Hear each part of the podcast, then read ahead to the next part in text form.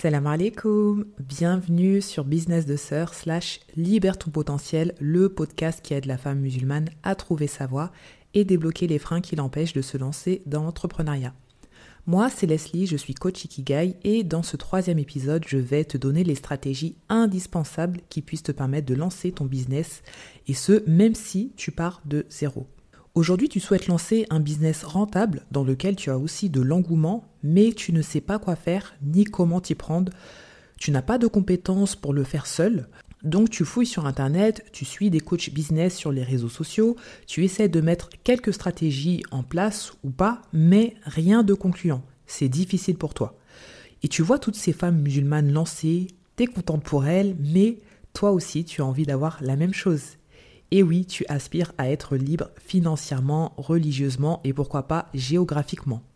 Il y a des étapes clés que tu dois suivre pour lancer un business qui marche. Et j'ai noté 7 étapes indispensables à mettre en place. Une fois que tu auras mis tout ça en place, laisse le résultat entre les mains d'Allah. Sois patiente et sois persévérante. N'abandonne pas à la première embûche. Derrière toutes ces embûches que tu rencontreras se cache la réussite, Inch'Allah. Mais il faut aller jusqu'au bout des choses. Et à la clé, tu pourras vivre la vie que tu souhaites vraiment. Tu pourras être pleinement la personne que tu souhaites devenir. Bien sûr, il y a des causes à mettre en place. Premièrement, il va falloir commencer par les fondations. Invoquer Allah Azzawajal. C'est lui qui facilite, c'est lui qui donne des solutions. Peut-être aujourd'hui que tu n'as pas trop les moyens, alors demande à Allah qui te les donne. Il est capable de toutes choses. Tu dois en être convaincu, ma sœur. Les causes spirituelles passent avant les causes mondaines, jamais l'inverse. Invoquer, c'est bien, mais pour être exaucé, il y a des causes. Et parmi ces causes, il y a des moments où il sera plus propice pour toi d'être exaucé. Donc à ne pas les négliger quand tu en auras l'occasion. Il y a par exemple celui qui est en voyage, son invocation est exaucée. Il y a aussi celle ou celui qui lève les mains au ciel, Allah est gêné de lui renvoyer les mains vides lorsqu'il les lève vers lui. Subhanallah. Il y a aussi l'invocation de l'opprimé. Tu vis une injustice ou tu l'as vécu, tu veux qu'Allah te débloque ta situation, invoque-le et tu seras exaucé. N'aie aucun doute sur ça. Puis tu peux invoquer Allah au dernier tiers de la nuit, car il descend à ce moment-là. Il y a aussi la nuit du destin, Laylatul Qadr, qui se situe dans les dix derniers jours du mois du Ramadan. Bref, je pourrais en citer d'autres. Et quand tu l'invoques, tu dois en être convaincu. Tu dois être convaincu qu'Allah va t'exaucer. Mais attention, tes biens, ton argent, ta nourriture doit être halal, licite, sinon tu ne seras pas exaucé. Donc par exemple, les gens qui font riba, il y en a parmi hein, des musulmans, il y en a beaucoup, à la. Les gens qui vendent de l'alcool, de la drogue, les gens qui volent, etc. Ce sont des causes qui font qu'Allah ne les exauce pas. Ils sont dans le haram. Leurs biens sont haram. Subhanallah. Voilà, commencez par là et vraiment, si tu es sincère, si tu mets une bonne intention, Allah va t'exaucer tôt ou tard.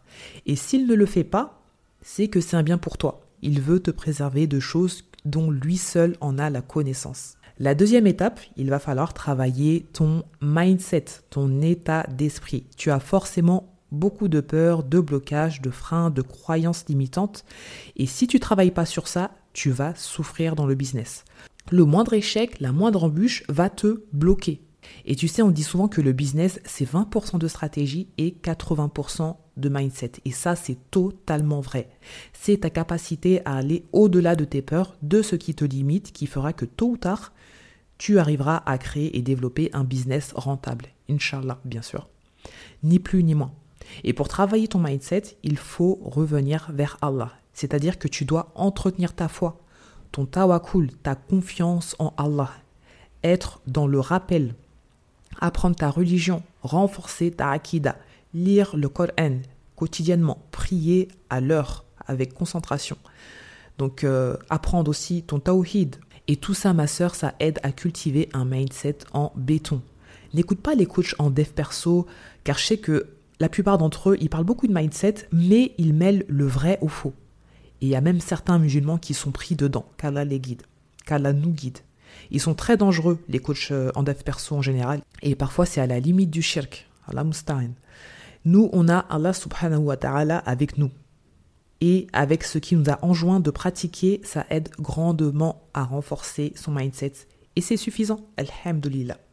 Je vais citer un hadith très intéressant et parlant. Le prophète sallam a dit Celui dont la principale préoccupation est ce bas monde, Allah mettra ses affaires en désordre et il ne verra que la pauvreté devant lui.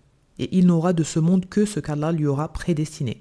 Quant à celui dont l'intention est dirigée vers l'au-delà, Allah mettra de l'ordre dans ses affaires et remplira son cœur de contentement et ce bas monde viendra à lui contraint et forcé. Subhanallah. La wa la illa billah. Tu veux qu'Allah te facilite pour lancer ton business, gagner ta vie tout en te préservant? C'est bien, mais la priorité est de prioriser ta religion. Nous sommes ici pour adorer Allah Azawajal. Notre préoccupation principale doit être pour l'au-delà, rien d'autre. Et crois-moi que si tu fais prioriser ta religion, nul doute que tu seras facilité dans tes affaires de ce bas monde. Par contre, dans le sens inverse, si tu fais de ce bas monde une priorité, tu seras tourmenté. Alors je sais que c'est pas toujours facile parce qu'on est tellement absorbé par cette vie qu'on en oublie même parfois ce pourquoi on a été créé. Certes, on est voilé, pour la plupart, on prie, on jeûne le ramadan, mais parfois c'est fait de façon assez machinale. Donc c'est normal quoi. Et une fois qu'on accomplit nos obligations, on revient à nos affaires. Faut s'occuper des enfants, du mari, du foyer, faire les courses, aller à tel ou tel rendez-vous, etc. Et la religion dans tout ça, la lecture quotidienne du Coran, sa méditation, son application, on en fait quoi réellement? On en est où? Subhanallah. Qu'Allah nous facilite. Et des fois, j'ai envie de dire que faut pas s'étonner que l'on ne soit pas exaucé. On est tellement loin du digne de la religion, et je m'inclus dedans. Hein. Euh, j'ai aussi une grosse réforme à faire, et on peut toujours faire mieux de toute façon. Ensuite, il va falloir trouver ta voie. Dans quel business tu souhaites te lancer? Pour savoir ça, il faut fouiller dans tes compétences, dans ce que tu aimes faire, ce que tu sais faire. Ça sert à rien de chercher les opportunités sur Internet. Je le répète souvent. Tu es déjà pleine de ressources et de potentiel. Et pour trouver ta voie, je te recommande bien évidemment la méthode Ikigai. J'en ai fait un podcast, donc je ne vais pas y revenir de façon détaillée, mais sache que l'Ikigai va t'aider à trouver ta vocation, ta mission de vie, ta passion et ta profession. C'est vraiment une méthode hyper complète pour trouver ta voie. Et c'est important de le faire avant de lancer un business. Il y a trop de femmes musulmanes qui se lancent dans des business qui ne leur correspondent pas, tout ça pour gagner de l'argent, mais elles voient que c'est compliqué et qu'en plus, il n'y a pas la flamme. Donc elles abandonnent aussi vite qu'elles ont commencé. Et quand tu trouves ton ikigai et que tu le mets en application, tu es motivé, déterminé, enthousiaste. Tu as de l'engouement pour ce que tu fais. Donc quand tu vas rencontrer des difficultés, tu vas faire les causes pour trouver des solutions. Tu vas pas lâcher l'affaire au premier souci. En tout cas, je t'invite à écouter l'épisode sur l'ikigai juste après celui-ci, il n'est pas très long. Et une fois que tu as trouvé ta voie, ton idée de business, il va falloir te former dans ton domaine pour acquérir toutes les compétences requises. C'est pas parce que tu as trouvé ta voie que tu es apte à te lancer, même si c'est vrai que je dis souvent que l'on peut se lancer avec les compétences qu'on a, puis investir par la suite. Mais si tu veux exceller dans ton domaine, si tu veux te démarquer, je t'assure qu'il va falloir passer par la case formation. Sauf si bien sûr tu es déjà formé et diplômé dans ton domaine. Et en plus, tu auras quand même beaucoup moins le syndrome de l'imposteur, tu te sentiras beaucoup plus légitime, car tu auras une vraie expertise. Donc ça, ne le néglige pas, ma sœur. Si tu n'as pas les moyens, essaie de passer par des programmes finançables, comme euh, CPF, Pôle Emploi ou autres. Ensuite, je t'invite à effectuer une étude de marché. Je sais qu'il y en a qui se lancent comme ça, sans vraiment analyser ce qui se fait sur le marché, ce que font les concurrents, mais en vérité, c'est vraiment, vraiment important de le faire. Pourquoi? Parce que tu dois te positionner dans ton marché. Tu dois aussi te différencier de tes concurrents. Pourquoi tes clients achèteront chez toi et pas chez les autres? Je vais t'expliquer ce qu'est le positionnement. Le positionnement, c'est un concept marketing qui se réfère à la manière dont une marque, un produit ou un service est perçu par les consommateurs par rapport à ses concurrents sur le marché. Il s'agit de déterminer comment une entreprise souhaite être vu et reconnu par son public cible. Le positionnement vise à créer une image claire et distinctive dans l'esprit des consommateurs, de manière à se démarquer de la concurrence. Et il y a quelques éléments clés à prendre en compte par rapport au positionnement. Déjà, il y a la valeur perçue. Le positionnement implique de définir la valeur que l'entreprise, que ton entreprise ou tes produits apportent aux consommateurs, à tes clients. Quel problème il résout? Quels sont les besoins qu'il satisfait? Et cette valeur-là, elle doit être clairement communiquée. Ensuite, il est important de segmenter le marché, c'est-à-dire déterminer quel segment de marché ou de clientèle tu vises. Qui sont tes clients idéaux? Quels sont leurs besoins et leurs préférences? Tu ne peux pas vendre à tout le monde. Si tu vises tout le monde, je t'assure qu'en vérité, tu ne viseras personne. Tu dois avoir un avatar client précis, un client idéal. Et ce n'est pas du tout se fermer des portes, sache-le. C'est juste que si tu as un client idéal, il se reconnaîtra dans ta communication, dans l'offre que tu vas lui proposer. Ce sera adapté pour lui sur mesure. Alors que si tu crées une offre généraliste, personne ne va se reconnaître dedans. Et il sera difficile de générer des ventes. Puis vient la différenciation.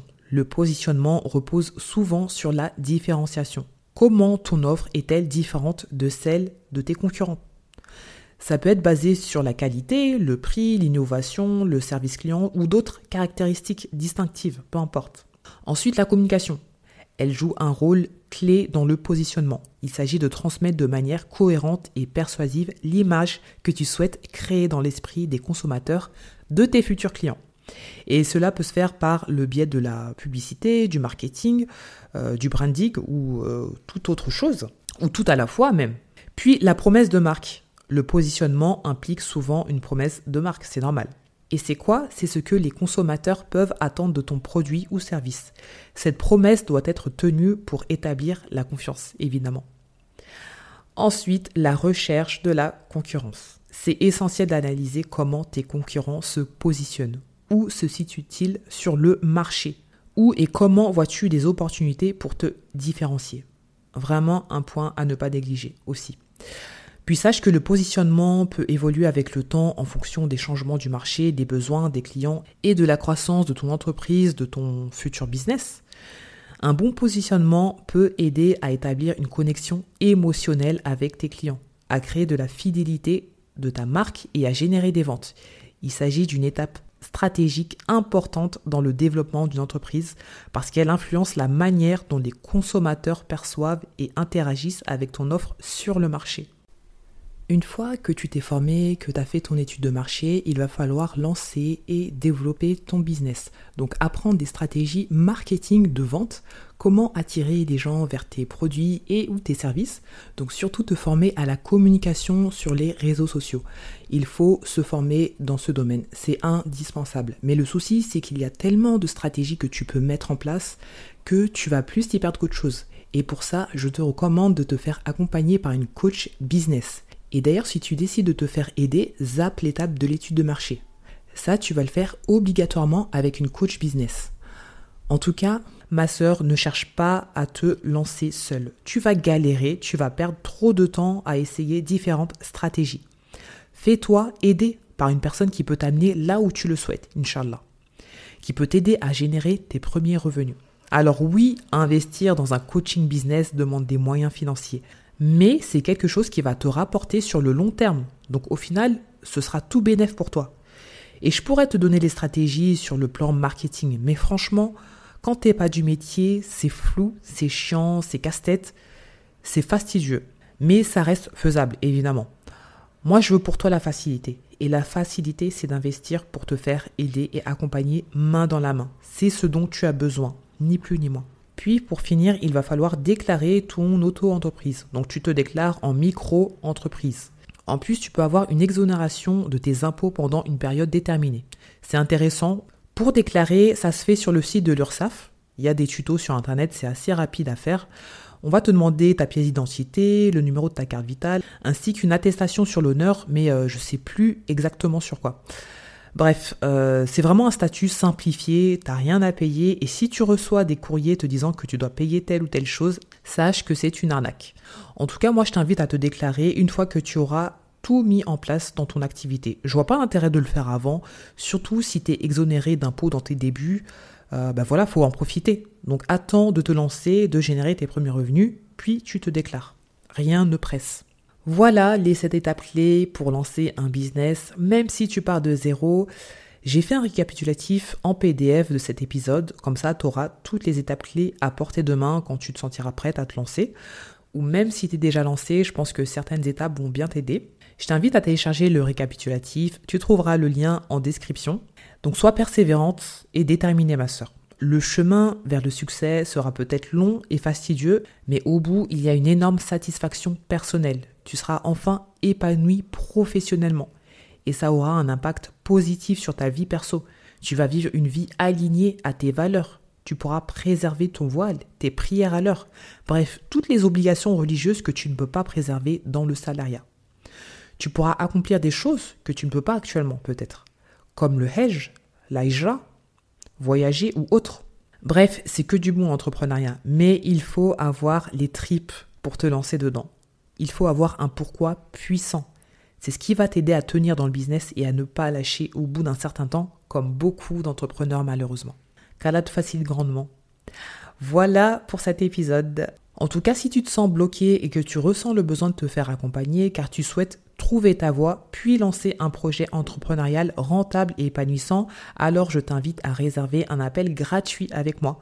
Le lien est en description. Je t'invite aussi à t'abonner, à noter cet épisode, dis-moi ce que tu en penses, un petit commentaire et surtout, euh, bah, dis-moi quels sont les prochains sujets que tu souhaiterais que j'aborde dans ce podcast. Salam alaikum